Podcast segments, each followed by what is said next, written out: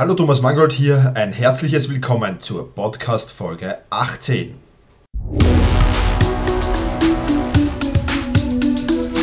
Effizienter arbeiten, lernen und leben. Der wöchentliche Podcast zum optimalen und maßgeschneiderten Selbstmanagement. Hier ist dein Moderator, ein Lernender wie du, Thomas Mangold. Ja, in dieser 18. Podcast-Folge gibt es heute wieder ein Interview und zwar mit Patrick Hunt äh, von 101places.de. Und ja, ich freue mich sehr, dass er sich Zeit genommen hat für dieses Interview, denn er ist momentan wieder auf Reisen. 101places.de sagt schon ein bisschen, es handelt sich dabei um einen Reiseblog. Für mich ein sehr, sehr spannendes Thema, weil man gerade auf Reisen, denke ich, ein gutes Selbstmanagement haben muss. Ich verfolge einige Reiseblogger und Patrick gehört für mich zu den absoluten Favoriten. Ja, deswegen bin ich besonders froh, dass er sich Zeit für dieses Interview genommen hat. Ich würde sagen, schau einfach auf 101places.de vorbei und liest dich ein wenig rein. Es ist wirklich ausgezeichneter Content, den er da bringt. Ja, und insofern freue ich mich, ähm, dass ich ihn jetzt begrüßen darf und ja, schalten wir mal direkt um zum Interview. Hallo Patrick, ähm, vielen Dank, dass du dir Zeit für das Interview nimmst. Ähm, das ist sicher nicht selbstverständlich, da du ja auch momentan gerade auf Reisen bist. Ähm, vielleicht kannst du dich meinen Hörern und Hörerinnen ein wenig näher vorstellen, was du auf deinen Reisen so magst, machst, ja, wie du überhaupt zum Backpacking gekommen bist und vielleicht verrätst du uns in der Vorstellung auch noch, wo du dich gerade aufhältst. Mhm. Ja, hallo Thomas, äh, ich danke dir für deine Einladung. Ähm, Gerne. Ja, was mache ich? Ich reise viel momentan. Ähm, ich habe damit Mitte letzten Jahres angefangen und habe mir sozusagen den Travel Bug äh, eingefangen bin jetzt immer mit meinem Rucksack und meinem Laptop unterwegs, arbeite unterwegs äh, dabei, verdiene mir also äh, meinen Lebensunterhalt, während ich reise. Okay. Äh, dieses Jahr werde ich am Ende ungefähr neun Monate im Ausland gewesen sein. Im nächsten Jahr wird es vermutlich aber ein bisschen weniger. okay. Ähm, ja. Äh, momentan befinde ich mich in Mexiko und um genau zu sein in Mexico City.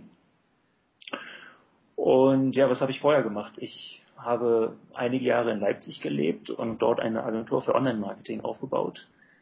Ähm, das hat auch soweit ganz gut funktioniert, bin dann aber Mitte letzten Jahres äh, ausgestiegen, weil ich mich mit meiner Geschäftspartnerin ein bisschen gezofft habe okay. und das alles nicht mehr so richtig äh, viel Spaß gemacht hat äh, für mich.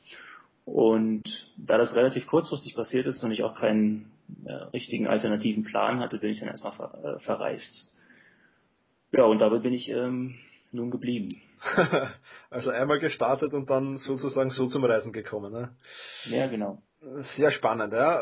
Was mich interessieren wird, weil ähm, ich habe es in der Einleitung schon erwähnt, du bist einer meiner favorisierten Reiseblogger. Ja, ich verfolge einige, okay. einige ähm, Reiseblogs, weil mich das Thema auch sehr interessiert und ich ähm, auch vorhabe, das irgendwann einmal in die Realität umzusetzen, in naher okay. Zukunft hoffentlich. Ja. Ähm, jetzt würde mich interessieren, als du deine Entscheidung getroffen hast, so aus dem Hamsterrad oder sage ich jetzt mal aus deinem Beruf oder aus dem auszubrechen und auf Reisen zu gehen. Wie, wie hat eigentlich dein Umfeld, also deine Freunde, Familie, Arbeitskollegen, wie, wie, wie, wie haben die eigentlich darauf reagiert? Ja, also ich habe ja eben schon gesagt, ich bin ja ausgestiegen, weil ich mit der Situation im Unternehmen unzufrieden bin und nicht so sehr, weil ich aus dem Hamsterrad ausbrechen wollte. Ich habe mich sowieso nicht so richtig in einem Hamsterrad gefühlt, weil ich war ja auch schon viele Jahre selbstständig, mhm. konnte relativ selbstbestimmt arbeiten. Und deswegen hat der Ausstieg an sich schon äh, für Verständnis äh, gesorgt. Da habe ich viel Verständnis bekommen, weil ich einfach äh, relativ konsequent dann gesagt habe, ich bin unzufrieden, also muss ich irgendwas daran ändern. Ähm, was vielleicht für ein bisschen weniger Verständnis gesorgt hat, ist die Tatsache, dass ich eben keinen alternativen Plan hatte. Also ich erinnere mich noch daran, dass mein Vater dann gefragt hat, ja, was machst du denn jetzt? Und ich gesagt habe, ich habe keine Ahnung, das wird sich schon irgendwie ergeben. Okay. Und er meinte, ja, das glaubt er mir nicht. Und weil es offenbar auch nicht so richtig zu mir gepasst hat. Ich bin eigentlich schon ein sehr sicherheitsliebender Mensch, der gerne auch im Voraus weiß, äh, was los ist, aber in dem Fall war es halt anders. Mhm. Ähm, aber auf die Idee, ähm, für einige Monate so ein bisschen um die Welt zu reisen, ähm, die kam, glaube ich, ganz positiv an. Da hat eigentlich auch fast jeder gesagt, okay, jetzt ist der richtige Zeitpunkt. Jetzt hast du ähm, etwas hinter dir gelassen, nämlich die Firma. Okay. Und irgendwas Neues steht vor dir. Wann, wann wirst du verreisen, wenn nicht jetzt? Insofern, also insgesamt ähm, hat das Umfeld schon sehr positiv reagiert, würde ich sagen. Sehr gut. Ja, das ist ausgezeichnet. ähm, du hast in einem deiner Artikel eine wunderschöne Formel äh, erwähnt, und zwar heißt diese Formel Wachstum ist Erleben plus Reflexion. Ähm, mhm. Vielleicht kannst du da ein bisschen näher drauf eingehen, weil ich das irrsinnig spannend finde und mir das eigentlich, ja, im, wie ich den Artikel gelesen habe, eigentlich erst so richtig bewusst wurde, wie, wie in meinem Leben diese Formel auch eine wichtige Rolle spielt, aber ich habe es eben nicht so wahrgenommen. Anhand dieser Formel habe ich das ähm, ja sehr schön wahrnehmen können. Vielleicht kannst du ein bisschen was dazu erzählen, wie du auf diese Formel gekommen bist und ja, einfach ein bisschen was drüber erzählen. Ja. ja, also auf diese Formel bin ich selbst einfach beim Reisen gekommen, als ich mal wieder reflektiert habe. Ähm, ich interessiere mich schon länger für persönliches Wachstum. Also auch als ich ähm, die Firma geführt habe und, und, überhaupt in die Selbstständigkeit gegangen bin, habe ich mich immer viel darüber belesen, wie man oder wie ich persönlich äh, noch ein bisschen vorankommen kann, wie ich äh, meine Fähigkeiten besser einsetzen kann, wie ich einfach besser werden kann in dem, was ich mache. Und ähm, habe auch viele Bücher gelesen und bin selbst auch einfach ein Mensch, der viel nachdenkt mhm. oder sehr nachdenklich ist. Und beim Reisen hat man ja viele Erlebnisse. Es kommen ständig neue Sachen, man trifft ständig neue Menschen, man ist in neuen Ländern, hat neue Herausforderungen. Das ist soweit alles ganz nett, ähm, aber ich glaube, das allein führt noch nicht zu, zu persönlichem Wachstum, weil die müssen ja auch irgendwie reflektiert werden. Also einfach immer nur erleben, erleben, erleben, bringt aus meiner Sicht nichts ja. oder nicht viel. Auf der anderen Seite bringt aber nur Lesen und Nachdenken und vor sich hin philosophieren natürlich auch nichts. Denn wenn ich die Sachen, die ich äh, lese und für richtig befinde, aber selbst nie anwende, dann bin ich auch noch kein Stück persönlich gewachsen. Und ja, so kam ich halt auf die Formel und ich versuche das halt auch immer anzuwenden. Ähm, nicht nur ähm, äh, Erlebnisse zu sammeln, sondern auch tatsächlich darüber nachzudenken und die in einen gewissen Kontext zu setzen und zu überlegen, was bringt es mir jetzt eigentlich, was habe ich daraus gelernt, äh, was kann ich in Zukunft äh, besser machen. Mhm, super, ganz, ganz spannende Sache, wie ich finde. Ähm, ja, wenn man so mit dem Rucksack durch die Welt reist, dann muss man ja äh, die Dinge, die man bei sich trägt, so auf ein Minimum reduzieren. Und jetzt kenne ich das immer von meinen Reisen. Ähm, ich komme dann, obwohl ich es auch schon versuche, auf ein Minimum zu reduzieren, dann immer wieder mit Sachen zurück, die ich eigentlich gar nicht verwendet habe auf den Reisen. Äh, wurscht, ob das jetzt Kleidung ist ja. oder sonst irgendwas. Ähm, ja, jetzt meine Frage dahingehend, ähm, was hast du denn so alles bei dir und wie schwer ist es gefallen auf so vom, vom Überfluss, sage ich jetzt einmal, in dem wir glaube ich alle leben im, West, im westlichen Ländern, so auf die minimale Ausrüstung umzustellen? Hm. Also so richtig schwer gefallen ist es mir nicht, muss ich sagen. Es hat sogar ein bisschen Spaß gemacht. Ähm, ich habe ja sechs, sieben Jahre in Leipzig gewohnt und hatte da meine eigene Wohnung. Und in der Zeit sammelt sich natürlich viel Kram an, den man dann auch irgendwie eigentlich nicht braucht. Ähm, das bin ich alles losgeworden oder größtenteils zumindest. Habe halt versucht, es zu verkaufen und zu verschenken ähm, weil ich auch einfach keinen Ort hatte, das unterzustellen. Mhm. Ein paar Kisten sind übrig geblieben, die, die stehen jetzt auf dem Dachboden meiner Eltern. Ähm, das ist aber auch alles, äh, was ich jetzt noch habe. Also in den letzten anderthalb Jahren lebe ich im Prinzip nur mit dem, was in meinem Rucksack ist. Und wenn ich mal zu Hause bin oder in Deutschland, dann schaue ich mal eben oben auf dem Dachboden vorbei, äh, was ich gerade noch so gebrauchen könnte. Aber letztendlich ist es nicht viel. Und das habe ich ja eigentlich auch erst so richtig beim Reisen gemerkt. Ich habe mich schon vor dem Reisen von vielen Sachen getrennt. Okay. Und dabei ist mir dann aber auch aufgefallen, äh, nachdem ich dann irgendwie so ein Jahr unterwegs war, okay, was ist eigentlich mit dem ganzen Zeug, das auf, dem, auf diesem Dachboden noch liegt? Vieles davon brauche ich ja offensichtlich auch gar nicht. Also klar, ein paar Sachen sind sinnvoll, um den Haushalt führen zu können, aber vieles davon ist auch einfach nur äh, Ballast, der irgendwie herumliegt und den ich quasi jedes Mal, wenn ich umziehe, von einem Ort zum anderen schaffen muss. Und als ich dann zurückkam und in, im, im letzten Sommer ähm, mal ein paar Monate in Deutschland war, habe ich noch mehr, noch mehr Sachen verkauft von dem, was da noch herumlag. Es war immer noch wieder so eine kleine Überwindung, mich von den Sachen zu trennen, aber letztendlich ähm, weiß ich auch, dass, ja, dass ich die einfach nicht mehr brauche. Okay. Und ja, mein, mein Rucksack passt schon auch einiges rein, aber natürlich nicht so viel, wie man es fürs Leben zu Hause hat. Ähm, als ich im letzten Jahr verreist bin, da waren es 17 Kilogramm. Mhm. Habe dann aber auch gemerkt, da waren wieder, war wieder Zeug dabei, was ich nicht gebraucht habe. Und als ich jetzt ähm, nach Mexiko losgeflogen bin, waren es dann nur noch 13 Kilogramm. Und selbst das könnte ich wahrscheinlich noch ein bisschen weiter, weiter reduzieren. Also gerade wenn du das Zeug auf dem Rücken trägst und nicht irgendwie mit dem Auto unterwegs bist, ähm, dann überlegst du dir natürlich schon genau, wie viel du mitnimmst und was genau du, was genau du brauchst. Das glaube ich, ja. Sehr spannend, ja. Ähm, in einem der, deiner Artikel schreibst du ja, wenn du wieder sesshaft wirst, dann wirst du auf dieses ähm, aufs Minimum reduzierte Leben, ja, das wirst du so fortsetzen. Ja? Jetzt sage ich einmal, gibt es mhm. bei dir da Dinge, wo du sagst, auf das möchte ich aber auf gar keinen Fall verzichten, auf diesen Luxus? Ja? Ja, also ob ich es dann wirklich fortsetzen werde, das werden wir mal sehen. Das wünsche ich mir. Ich kann es mir jetzt gut vorstellen. Ähm, wie es dann ist, wenn ich tatsächlich sesshaft bin, weiß ich nicht, ähm, werde ich sehen. Ich habe auch jetzt immer noch Kram, den ich nicht brauche. Äh, gleichzeitig bin ich aber auch dabei, ähm, auf bestimmte Sachen äh, zu verzichten, die man irgendwie auch anders lösen kann. Äh, Stichwort Digitalisierung. Ähm, auch wenn ich gerne ein richtiges Buch in der Hand habe und lese, letztendlich nehmen aber Bücher auch einfach wahnsinnig viel Platz weg. Und ähm, deswegen äh, lese ich heute eigentlich alles noch auf meinem Kindle, also auf meinem E-Book-Reader. Mhm. mhm. Ähm, der wiegt nur, weiß ich nicht, was der wiegt, 100 Gramm oder so, äh, und es passen 1000 Bücher drauf, kann man eigentlich nicht besser lösen. Gerade für, für das Thema Minimalismus ist es ideal. Genauso ist es mit CDs und DVDs. Ich mochte auch immer CDs und DVDs, aber davon habe ich mich jetzt auch verabschiedet, habe alles äh, oder fast alles, was ich da hatte, äh, verkauft und digitalisiert. Okay. Und das schafft schon mal sehr, sehr viel Freiraum. Insofern glaube ich schon, dass wenn ich zurückkomme, auch ähm, mit weniger Zeug leben kann. Das alles heißt aber nicht, dass ich äh, total billig lebe oder auf, auf alles Mögliche verzichten. Mhm. Wenn ich mir mal was kaufe, dann achte ich schon darauf, dass es auch irgendwie eine gewisse Qualität hat und kein Backlife-Produkt ist. Ähm, trotzdem gibt es, glaube ich, keine Dinge, auf die ich tatsächlich nicht verzichten könnte, abgesehen von denen, die ich eben zum Arbeiten brauche, wie ein, ein ordentliches Laptop, okay. äh, das gut funktioniert oder ein Smartphone und so. Also die eine gewisse technische äh, Ausrüstung, die ich halt zum Reisen und Arbeiten brauche, die brauche ich, aber an sich gibt es, glaube ich, keine Dinge, auf die ich nicht wirklich verzichten könnte. Es sind eher so andere Dinge wie, wie ein gutes Essen oder eine gewisse Bequemlichkeit, die ich mir halt auf, auf Reisen auch gönne. Also ich gebe gerade auf Reisen wahnsinnig viel Geld für, für Essen und, und Kaffee trinken und so aus, weil das einfach für mich eine gewisse Gemütlichkeit ist. Okay. Sehr gut. Ähm, ähm, beim Selbstmanagement, und darum dreht sich ja mein Blog mehr oder weniger und mein Podcast, äh, geht es auch oft darum, die Komfortzone, also den, den Alltag unter Anführungszeichen so ein bisschen zu verlassen. Jetzt bist du ja auf deinen Reisen eigentlich tagtäglich mit neuen Situationen konfrontiert, sage ich jetzt einmal. Es ist, gibt wahrscheinlich selten Alltag für dich, also du bist länger wirklich an einem Ort, nehme ich an. Jetzt meine Frage dahingehend, ähm, gab es auch schon mal so, so Panikmomente, weil wenn du, wenn du, wenn du die Komfortzone verlässt, dann kommt da die Lernzone und, und nach der Lernzone kommt dann so die Panikzone, wenn du da so weit dich rauslehnst. Hat schon irgendwelche panischen Momente auch auf deinen Reisen gegeben?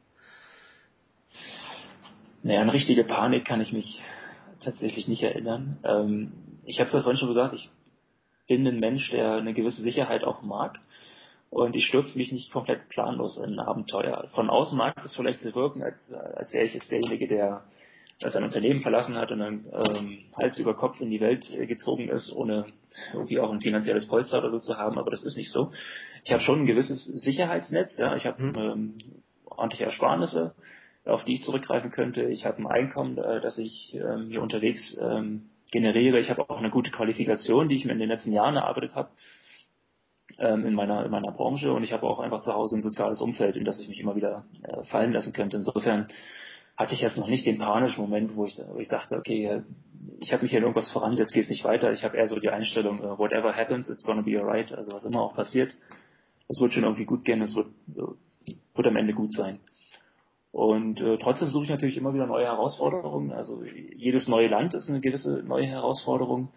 Ähm, aktuell jetzt hier in Mexiko äh, lerne ich auch ein bisschen Spanisch, was nochmal irgendwie eine neue Erfahrung ist, die ich jetzt schon viele Jahre nicht mehr hatte. Die letzte Sprache, die ich gelernt habe, war Englisch und okay. das ist jetzt schon eine Weile her. Ähm, beruflich stürze ich mich immer mal wieder in neue Projekte, die mir eine gewisse, die mich eine gewisse Überwindung kosten. Also ich suche mir schon immer eine gewisse Herausforderung, aber alles irgendwie in einem Rahmen, der für mich ähm, überschaubar ist. Okay. In einem deiner letzten Artikel hast du auch über die Probleme bzw. die Schattenseite deiner Freiheit geschrieben. Ähm, ja, genau diese Freiheit streben aber viele mit gutem Selbst- und Zeitmanagement eben an. Ähm, mhm. Viele denken aber halt nicht an, an, an, Schattenseiten oder dass es dort auch Probleme geben kann. Vielleicht kannst du uns da wenig, äh, darüber ein wenig erzählen. Ja, also diesen Artikel habe ich vor ähm, einigen Wochen geschrieben, als ich noch in, in, Deutschland war. Da war ich ein, ein, paar Wochen am Stück mal in Deutschland und äh, hatte viel Zeit, vielleicht auch zu viel Zeit, äh, zu viel, vielleicht auch zu viel Freiheit, um, um nachzudenken. Und ich ja auch die Freiheit, die viele Menschen wollen oder vielleicht auch nur glauben zu wollen. Äh, sie hat halt viele Vorteile. Ich kann arbeiten, wann ich will, ich kann arbeiten, wo ich will, ich kann reisen, wohin ich will. Ähm, im Prinzip, ich bin frei, Entscheidungen zu treffen. Ich reise ja auch alleine. Das heißt, ich muss mich auch nicht abstimmen. Ja. Ähm, es hat also alles viele Vorteile, aber diese große Freiheit ist jetzt auch nichts, was mich total begeistert. Was nicht so, wie ich mir das vielleicht erwartet hätte. Denn Freiheit bringt aus meiner Sicht auch wieder neue Herausforderungen mit sich. Nichts wird plötzlich gut, nur weil ich ähm, äh, nicht frei entscheiden kann, äh, viele Dinge zu machen. Und ich glaube, viele Menschen sind, nachdem was ich so höre, grundsätzlich unzufrieden mit ihrem 9-to-5-Job. Aber ich frage mich, ob ihnen da wirklich die, die Freiheit fehlt, also die Freiheit zum Reisen, oder ob ihnen nicht einfach äh, so ein bisschen der Sinn fehlt, das große Warum man etwas macht. Und im Sommer habe ich äh, für mich gemerkt, dass mir ein bisschen der Sinn in dem fehlt, was ich mache. Also herumreisen und Geld verdienen ist schön und gut, macht auch Spaß, solange ich unterwegs bin. Aber letztendlich, letztendlich hilft es auch niemandem. Also es erfüllt für mich keinen richtigen Zweck und irgendwie habe ich gemerkt, ich brauche das. Und jetzt in den letzten Wochen habe ich mich viel mit dem Thema beschäftigt und äh, versuche nicht mehr zu fragen, was ich machen soll, sondern äh, meine neue Lieblingsfrage ist eigentlich, warum? Warum soll ich etwas machen? Und darüber werde ich demnächst auch mal einen Artikel schreiben. Ich habe das Thema noch nicht ganz zu Ende gedacht, mhm. aber es geht so ein bisschen in die Richtung, dass ich ähm, ja, mir halt auch überlege, was, warum schreibe ich eigentlich zum Beispiel meine, meine beiden Blogs, die ich schreibe.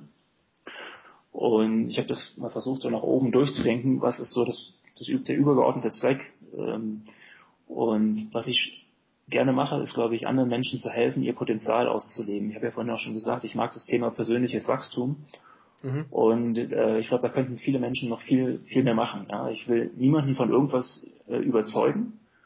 Ja, ich will aber unterstützen. Das heißt, wenn jemand das Gefühl hat, er möchte wirklich gerne reisen, er möchte viel reisen, dann kann ich ihm zumindest ein bisschen zeigen, wie es geht, wie, man, wie es einfacher geht. Okay. Wenn jemand selbstständig sein will, dann glaube ich, dass ich da auch ein paar ganz gute Tipps äh, an der Hand habe. Oder wenn zum Beispiel jemand introvertiert ist, wie ich es bin, dann äh, kann ich demjenigen auch zeigen, wie er seine, wie er seine Stärken ein bisschen besser einsetzen kann. Gerade bei Introvertierten wird oft auf die Schwächen fokussiert. Und ja, ich glaube, bei diesem übergeordneten Warum, anderen Menschen zu helfen, ihr Potenzial auszuleben, da kann man potenziell noch viel mehr daraus machen. Ich weiß noch nicht, was daraus mal wird. Mhm. Ähm, aber seit ich mir diese Frage stelle und auch ganz gut beantworten kann, seitdem ähm, ja, fühle ich mich schon viel besser und bin auch noch viel motivierter ähm, für meine Arbeit, die ich mache. Okay. Wirklich sehr, sehr spannendes Thema. Freue ich mich schon auf den nächsten Artikel dann. ähm, ja, ich mich auch. Sehr gut. In meinem Blog geht es ja auch um die Informationsflut Herr zu werden, so ein bisschen. Und du schreibst in einem deiner Artikel, dass du sehr, sehr lange und sehr viel Zeit investiert hast, um dein Allgemeinwissen zu steigern. Also über Politik, Sport, Wissenschaft, Wirtschaft und dergleichen mehr. Ähm, ja, aus heutiger Sicht sagst du aber, dass das ein Fehler war. Jetzt äh, meine Frage dahingehend, wie gehst du heute mit Informationen um und welche Vorteile hat dieser glaube ich, auch eher minimalistische Ansatz für dich heute. Ja.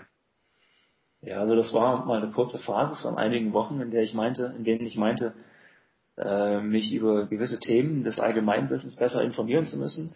Äh, es war, glaube ich, auch ein bisschen daraus geboren, dass ich äh, ziemlich schlecht im Smalltalk bin und äh, dieses, ja, dieses tägliche Allgemeinwissen, was so einem einprasselt, ist ja an sich schon, ja, wichtig, auch um gewissen Smalltalk führen zu können. Und ich dachte, dass ich damit besser werden könnte letztendlich, ja, ich weiß nicht, ob es ein Fehler war, es war vielleicht ein Versuch wert, aber im Rückblick war es auch fruchtlos. Okay. Denn letztendlich gibt es ja jeden Tag so viele Informationen, viel mehr, als wir aufnehmen könnten. Ich könnte mich ja den ganzen Tag mit nichts anderem beschäftigen, als in, in Nachrichten zu lesen. Und ja, dann wäre der Tag vorbei und ich hätte aber nichts geschafft, nichts geschaffen, keinen Wert geschaffen, sondern einfach nur Informationen äh, konsumiert. Mittlerweile glaube ich, dass ich an sich auch über das Tagesgeschehen schon ausreichend informiert bin, wenn ich einfach nur die Spiegel Online Startseite mal überpflege und vielleicht mal in ein, zwei Artikel ein bisschen reinlese, die mich äh, näher, näher interessieren. Und für mich heißt es auch, dass ich äh, jetzt die Zeitschriftenabos, die ich hatte, die habe ich abbestellt. Ja, das spart mir Geld, das spart mir Zeit, das spart mir auch den Druck, das ablesen zu müssen, was ich ja schon bezahlt habe, mhm. obwohl es mich vielleicht nicht so richtig äh, interessiert. Und ich versuche heute nur noch Dinge zu lesen, die ich sofort oder halt oder sehr bald äh, anwenden kann. Also gerade äh, in beruflicher Hinsicht, was es das Bloggen angeht oder was das Online-Marketing äh, angeht, da kann ich, könnte ich mich auch, kann ich den ganzen Tag lesen, lesen, lesen, aber ich, das sind alles oder vieles davon sind Dinge, die ich vielleicht mal in einem halben Jahr anwenden kann. Das nutzt mir aber nicht, das heute zu wissen, denn dann müsste ich es ja in einem halben Jahr nochmal lesen. Mhm. Und deswegen fahre ich jetzt eigentlich ganz gut damit, mich auf Dinge zu konzentrieren, die ich äh, sofort anwenden kann. Und das sind auch einfach Dinge, die, die behalte ich dann besser, wenn ich es gleich auch angewendet habe. Das ist klar, ja. Sehr gut, ja, du arbeitest ja auch auf deinen Reisen, du hast das schon erwähnt äh, vorhin, ähm, um diese auch zu finanzieren teilweise.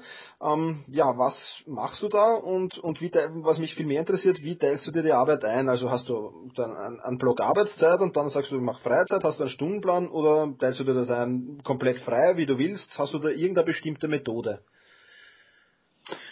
Ja, also äh, zunächst einmal würde ich gar nicht sagen, dass ich arbeite, um meine Reise zu finanzieren, sondern ich arbeite einfach, um mir meinen Lebensunterhalt äh, zu verdienen und weil es mir auch Spaß macht.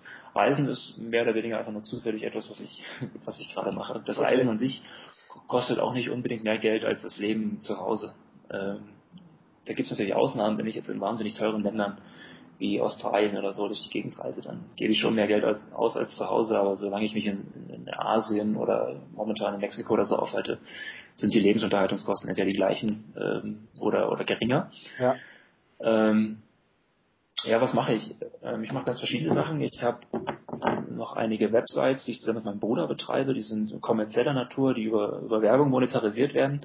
Mhm. Ähm, die die machen aus, aus meiner Sicht wenig äh, Sinn. Also die, die beantworten diese Warum-Frage nicht. Deswegen tue ich mich momentan sehr schwer mit diesen Dingen und stecke mir noch sehr, sehr wenig Aufwand da rein. Also okay. es kommt schon kein, kein ganz unerheblicher Teil meines, meines Einkommens, kommt tatsächlich aus diesen über Werbung monetarisierten Websites. Ähm, aber mir fehlt ein bisschen das, das Warum dahinter und deswegen werde ich das äh, nicht mehr nicht mehr lange fortsetzen. Mhm. Ähm, außerdem betreibe ich zwei Blogs, unter anderem mein, mein Reiseblog. Ähm, darin sehe ich schon wesentlich mehr Sinn, weil ich äh, damit versuchen kann, Menschen irgendwie unter die Arme zu greifen, ähm, ihnen meine Erfahrungen weiterzugeben und ihnen einfach äh, in dem zu helfen, was sie gerne machen möchten. Ähm, das sind auch die Dinge, also diese beiden Blogs, die den mit Abstand meisten Aufwand für mich momentan verursachen. Ja, die generieren nicht gerade das meiste Einkommen, aber verursachen den meisten Aufwand, machen mir aber auch am meisten Spaß. Und dann habe ich noch zurzeit einen Kunden, den ich im Marketing äh, berate. Ähm, meine Zeitanteilung ist sehr unterschiedlich. Ähm, das hängt ein bisschen immer von Ort und Situation ab. Also jetzt bin ich gerade in Mexico City, bin ich hier bei einem Bekannten in einem Apartment untergekommen, habe hier sehr, sehr gutes äh, Internet, ähm, habe hier einen schönen äh, Tisch, an dem ich gut arbeiten kann.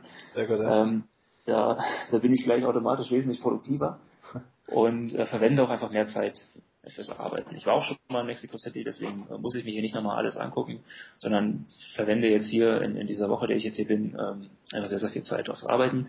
Dann gibt es wieder andere Phasen, wo ich in Regionen bin, die das Arbeiten ein bisschen äh, erschweren, ja, wo ich nicht so eine ganz gute Situation habe, wo ich vielleicht in einem Hostel bin, da gibt es äh, zwar auch Wi-Fi, aber die ähm, ja, es gibt keine so, so, so wahnsinnig gute Arbeitsatmosphäre und so. Da tue ich mich dann schon ein bisschen schwerer mit der Produktivität. Mhm.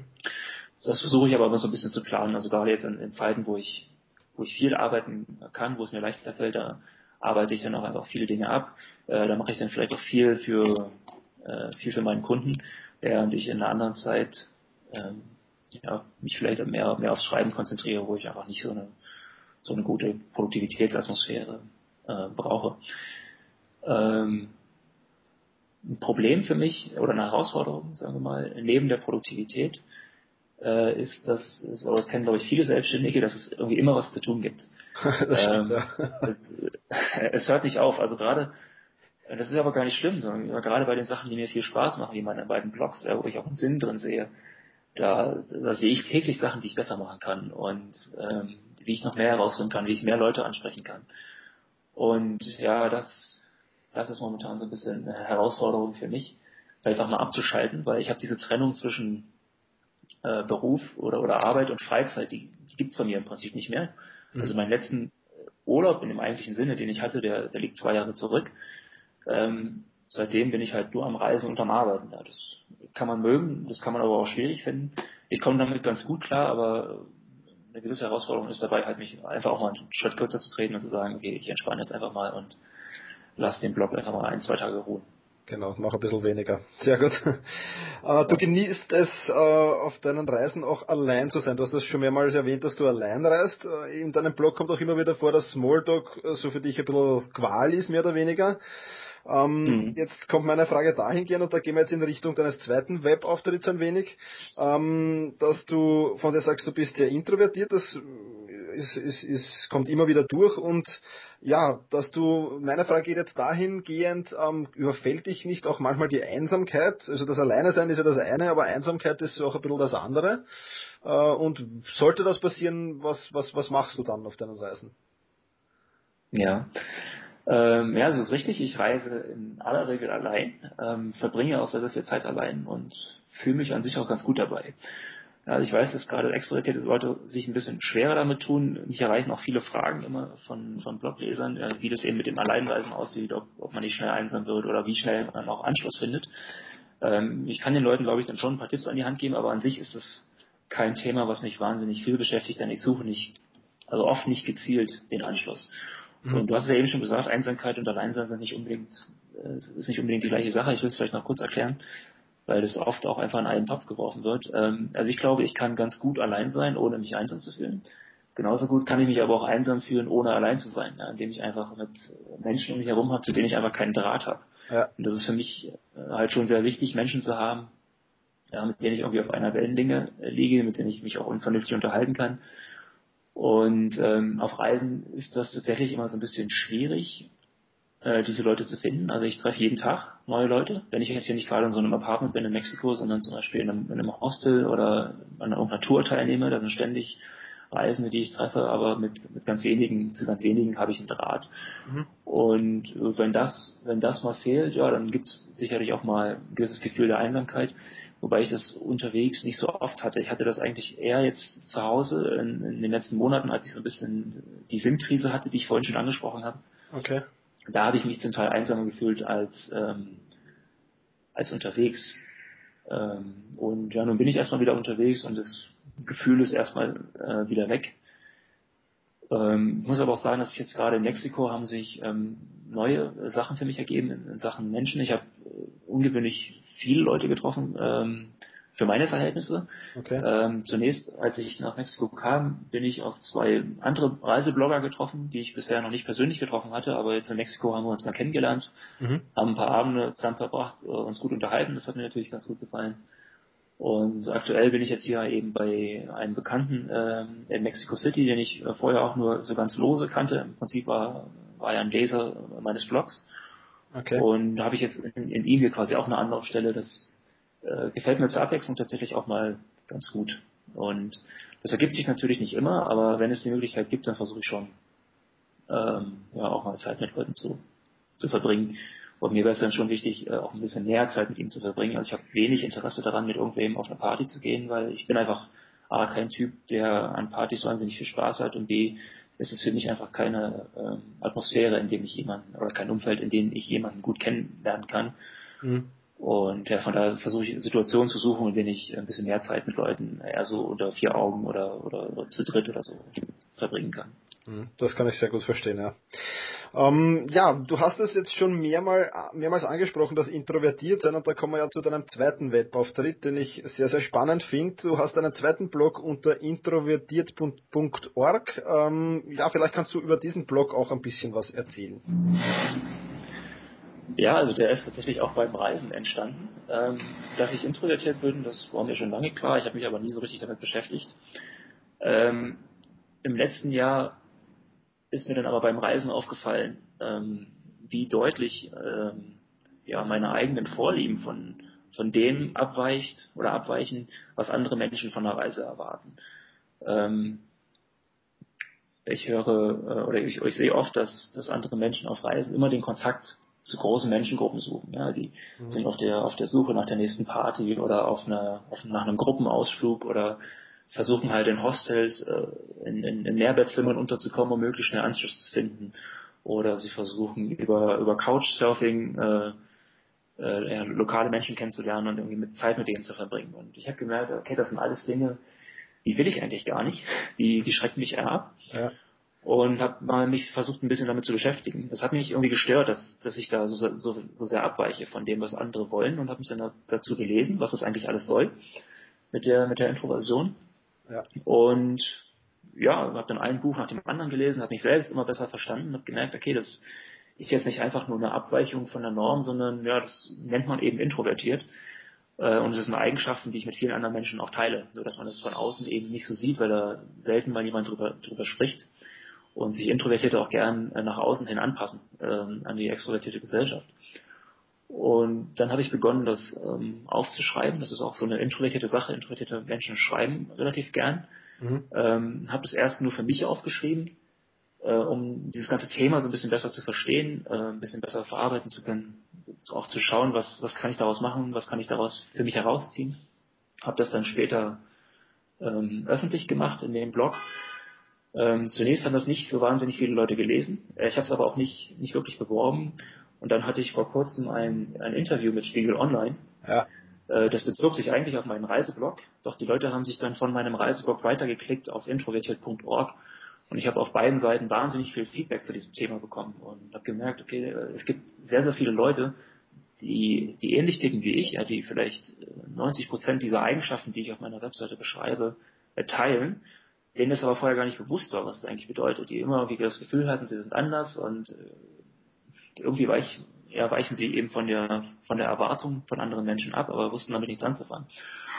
Und ja, jetzt wo ich dieses Feedback bekomme, bin ich vielleicht nochmal wieder ganz neu motiviert dafür, da, da mehr draus zu machen und andere Menschen darüber aufzuklären, ähm, ja, was es bedeutet, introvertiert zu sein und aber auch zu zeigen, wie sie ihr Potenzial ausleben können. Denn Introvertierte fokussieren oft ja, auf ihren Schwächen, ja, zum Beispiel, dass wir ähm, ja, uns in Gruppen einfach unwohl fühlen, dass hat halt Auswirkungen auf das Arbeitsleben, zum Beispiel in, in, in Teammeetings, während Introvertierte in der Regel wenig sagen. Ja, dabei haben sie vielleicht sogar tatsächlich recht viel zu sagen, weil sie viel Zeit auch damit auf, äh, dafür verwenden, äh, nachzudenken und Dinge zu reflektieren. Mhm. Nur werden sie sie eben in einem Teammeeting nicht aussprechen. Und da muss man eben versuchen, auf die Stärken zu fokussieren und schauen, dass man Wege findet, wie Introvertierte ja, gehört werden können absolut coole Sache. Ich bin so ein, ein wenig ins Introvertierte geht's bei mir auch. Also ich würde jetzt nicht ganz sagen, ich bin introvertiert, aber, aber ich habe schon so Eigenschaften auch davon und deswegen war der, der Blog für mich auch sehr, sehr spannend und sind die Artikel für mich sehr, sehr spannend drauf. Ja, wir kommen okay. Äh, schon zum, zum Schluss des Interviews. Jetzt habe ich noch, noch äh, eine Frage an dich, ähm, und zwar auf deinen Reisen. Ähm, ob du da irgendwelche Rituale hast, ähm, zum Beispiel irgendein guten Morgenritual oder sonst irgendwas, was du äh, ja nahezu täglich irgendwie ausführst? Ich weiß nicht, ob man es ein Ritual nennen kann, aber grundsätzlich schlafe ich immer so lange oder stehe halt dann auf, wenn ich wach bin. Ich stelle mir keinen Wecker, in, in aller Regel, ja. wenn es nicht gerade notwendig wird. Und dann äh, gönne ich mir ein gutes Frühstück. Also Frühstück ist für mich so die beste und wichtigste Mahlzeit des Tages. Wenn ich da nicht gut versorgt bin, äh, dann habe ich eigentlich auch einen schlechten Tag. Insofern da, da, da gönne ich mir was ordentliches und dabei lese ich dann schön ein Buch. Also das, das gefällt mir gut. Und dann ist es dann irgendwann auch schon der späte Vormittag und dann beginne ich zu arbeiten. Okay. Sehr gut, sehr gut. Das wäre schön, so ein Ritual zu haben, lang, so lang schlafen wie man will. Ja. ja. das freue ich mich schon. Okay. Ähm, ja, jetzt habe ich noch zwei Fragen, wo ich glaube ich die Antworten schon kenne, weil wenn man deinen Blog liest, dann kennt man die, ähm, oder glaube ich sie zu kennen. Ich möchte sie dir aber jetzt trotzdem stellen. Ähm, ja. Und zwar gibt es für dich äh, so einen schönsten Platz auf dieser Erde, also ein Reiseziel, wo du sagen könntest, du könntest dort vielleicht sesshaft werden oder möchtest dort öfters immer wieder hin vielleicht? Ähm, auch ja, es gibt schon Orte, die wirklich sehr, sehr schön sind, die ich auch gerne wieder besuchen würde. Also mir hat zum Beispiel äh, Neuseeland wahnsinnig gut gefallen. Das einzige Problem mit Neuseeland ist eben, dass es auch wahnsinnig weit weg ist von Europa aus. Ja. Ähm, aber es gibt auch viele andere Länder, in denen ich mich sehr, sehr wohl gefühlt habe und ich glaube, viele davon sind sehr lebenswert. Ähm, und ich werde tatsächlich auch sehr oft gefragt, ob ich einen Ort gefunden habe, an dem ich sesshaft werden möchte. Und die Antwort ist aber nein und ich glaube auch nicht, dass ich den noch finden werde. Mhm. Ähm, denn Auswandern ist einfach nicht so mein Ding. Ähm, ich finde Deutschland sehr, sehr schön. Ähm, ich fühle mich da sehr wohl. Ich finde es ein sehr lebenswertes Land. Und vor allem ist es halt meine Heimat. Da habe ich mein soziales Umfeld. Und mir, fährt, mir würde es sehr, sehr schwer fallen, ein neues soziales Umfeld aus dem Nichts heraus äh, aufzubauen. Ne? Ähm, und das ist für mich schon der, der wesentliche Grund, warum ich mich mit Auswandern noch nie beschäftigt habe. Okay. Sehr gut. Und auf die letzte Frage bist du ja eigentlich schon ein bisschen eingegangen. Es ist halt diese, diese Frage mir vorgenommen, stelle ich bei jedem Interview. Deswegen stelle ja. ich sie jetzt trotzdem noch einmal. Ich weiß natürlich, dass es jetzt eine sehr schwierige Frage ist. Ähm, ähm, wo siehst du dich in zehn Jahren? Ja, was sind so deine Ziele, deine Visionen? Du hast schon so angedeutet, es könnte in Richtung Coaching gehen. Das habe, habe ich so herausgehört jetzt aus dem Interview vielleicht. Ja. Ja, das, das könnte sein, ja. Also diese, diese Frage, wo siehst du dich in zehn Jahren, die habe ich früher oft in Jobinterviews selbst gestellt.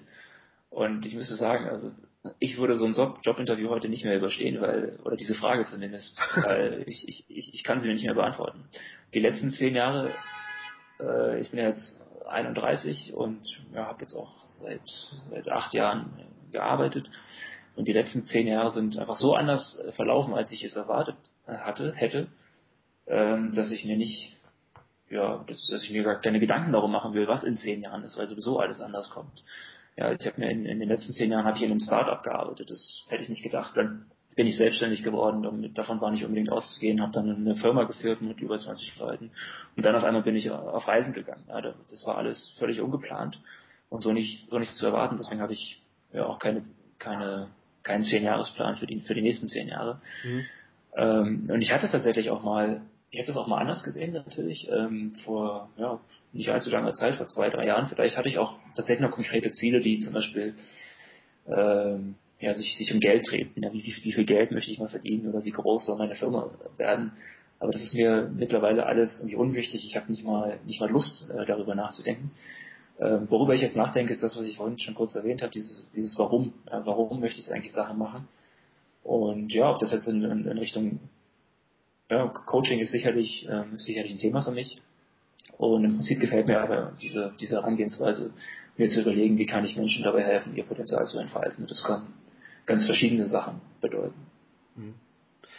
Ausgezeichnet, das war ein, ein, ein, schönes Schlusswort für dieses Interview, denke ich. Ich bedanke mich vielmals bei dir, dass du dir die Zeit genommen hast für dieses Interview und ja, wünsche dir noch viel ja, Spaß und, und viel Erfolg auf deinen Reisen und, und, und hoffe, dass du die Warum-Frage sehr bald beantwortest und einen Blogartikel drüber schreibst. ja, ja, ich danke dir für das Interview und äh, ja, viele Grüße nach Wien. Dankeschön. Vielen Dank, Patrick. Mach's gut. Vielen Dank fürs Zuhören. Viele weitere Artikel und Inspirationen findest du auf selbst-management.bertha Ida Zeppelin. Und jetzt viel Spaß beim effizienten Arbeiten, Lernen und Leben.